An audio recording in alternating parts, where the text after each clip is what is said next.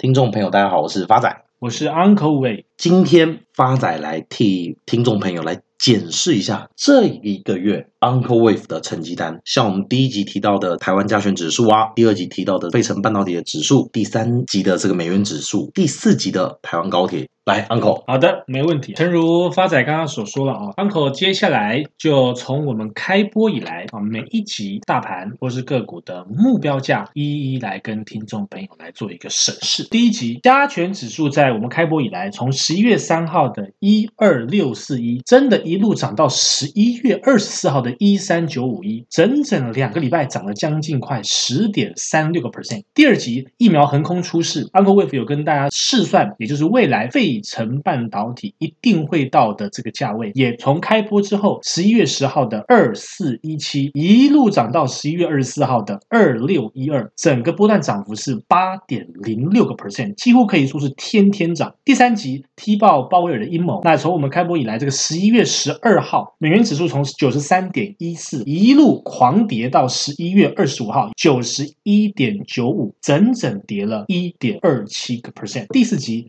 搭上鬼灭列车，十一月十七号台湾高铁的价格是三十一点四，那十一月十八号是三十一点。五五涨了零点四七个 percent，所以今天这一集主要是比较想借由这个听众朋友的一些提问，来询问一下 Uncle 的这个过去的一些历程，以及听众朋友的一些问题的解答。对，有一个听众朋友询问了，像 Uncle 每次报的这个目标价相对比较远一点，那那我觉得这种感觉对听众朋友而言，就像巴菲特他也自己讲，他今年也曾经讲过，道琼一定站在十万点。Uh huh. 那这个道琼站十万点，maybe 是二十年后、三十年后的事，那巴菲特都装在罐子里面的。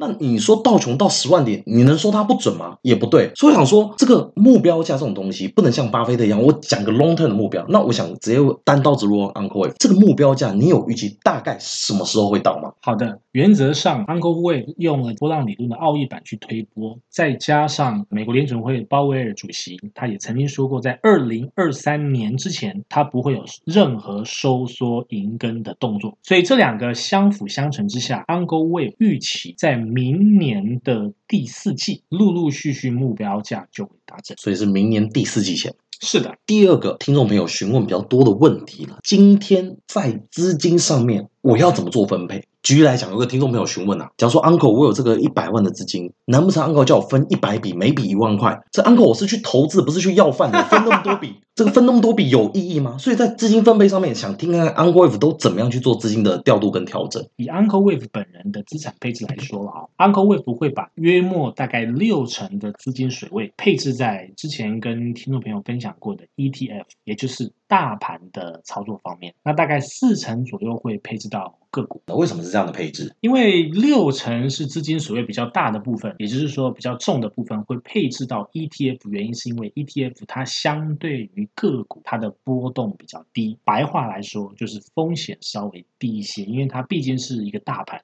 一个趋势，四成也就是资金水位比较小的部分配置到个股，一来是因为资金部位比较少，所以可以做灵活的操作；二来是资金水位比较小，对各位听众朋友而言，才不会有所谓这个星际宝宝的感觉。星际宝贝，星际宝贝啊，星际宝贝就是比较不会那么忐忑啊，心中不会那么忐忑。星际宝宝什么东西？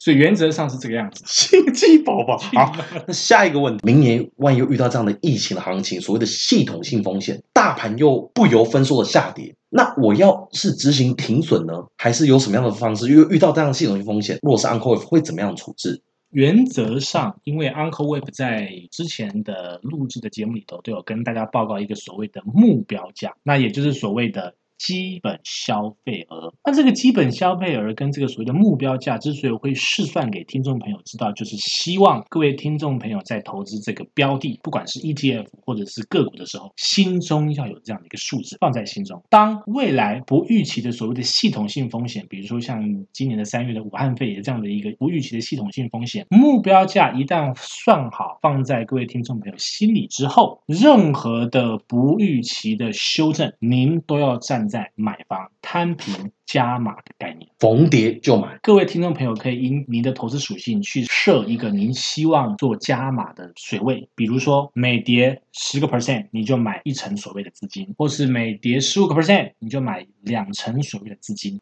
有没有跌到变币之后的状况？基本上不会啊。好。原则上，第一，只要在我们节目上录制的任何的标的，都是经过 Uncle Wave 所严选，Uncle 严选，所以原则上就是品质保证了。会导航手冒险而已，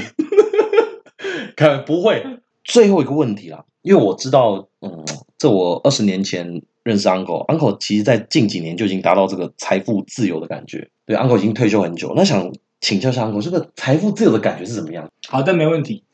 Uncle 大概在五年前到达了财富自由的目标。刚刚发仔讲的说，财务自由到底财富财富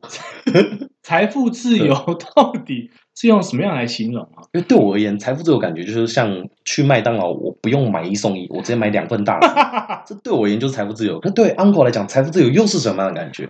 这么形容好了，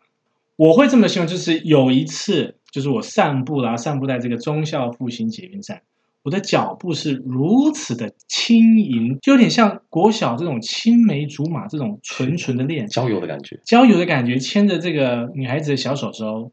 然后脚步如此的轻盈，在心境上的这种心境上这种雀跃，反映在脚趾头上，真的跳得出来，哼着小调，唱着歌，对，接着就被捷运警察抓起来。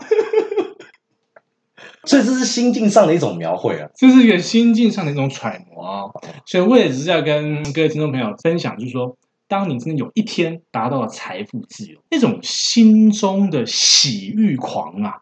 哎呀，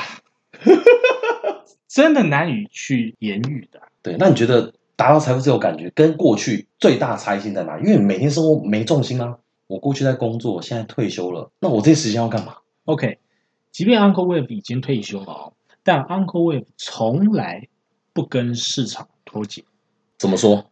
这么说，比如说 Uncle Wave 这个每天除了这个收盘之后啊，就会去做一些活动，比如说呃遛遛狗啦，啊去插花啦，去上一些厨艺课啦，等等等等。那这一些就是培养我的兴趣，不然通常退休老人是蛮无聊的啊。是。那什么叫不与市场脱节？就是收盘之后。我一定会做一些功课，什么功课？就是以波浪理论奥义版为基础，去算一些 Uncle Wave 想要算的一些趋势或目标价，算是自我检视的一部分。是的，那当然，这个报章杂志媒体了，Uncle Wave 绝对是放在手边上，几乎每天都会看这些有关于相关财经的部分啊。目的就是要 keep pace with the market，就是要跟着市场亦步亦趋啊。Uncle Wave 也鼓励各位听众朋友，除了我们的频道，你们可以按时收听之外，您可以多吸收，比如说像 CNN 啦、CNBC 啦，甚至 Bloomberg 的一些评论啦，这些都可以去涉猎。唯有不断的涉猎，才能跟市场最第一步最贴近的感触，这样对您未来的所有的投资理财预判才会是最精准。好，那今天跟听众朋友做个总结，基本上刚刚 Uncle Wave 提到了。因为这些目标价到明年第四季以前都会陆陆续续达到，所以不管是资金上的分配啊，还是遇到了这个市场上的这系统性的风险，我们也不用惊慌，就是按照自己的 tempo，按照 Uncle Wave 的方式去做资金的调度跟调整。最重要的就是刚刚 Uncle Wave 作为 part 提到的，永远都要保持学习的热忱，就跟我们 Uncle Wave 一样。谢谢各位听众朋友，谢谢大家。